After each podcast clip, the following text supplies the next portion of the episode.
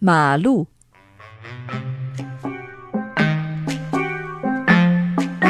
天宝壬辰年，也就是一八三二年，在尾田书所著的《百鬼夜行绘卷》中，描绘了许多滑稽幽默的妖怪，十分有趣。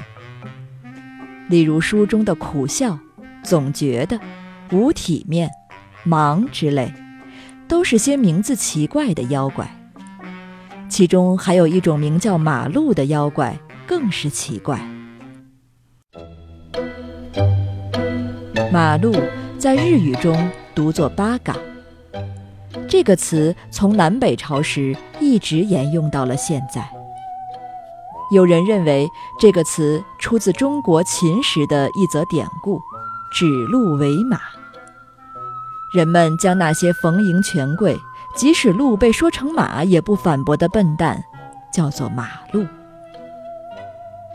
那么，妖怪马路又是何物呢？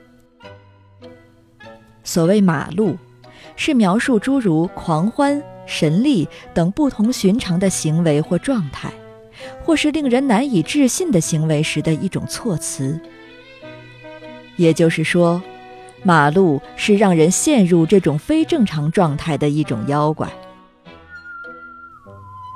这种妖怪的性格特点是胆小怕事，为了一些鸡毛蒜皮的小事就大动肝火。马路能够附在人身上，让人变成傻瓜。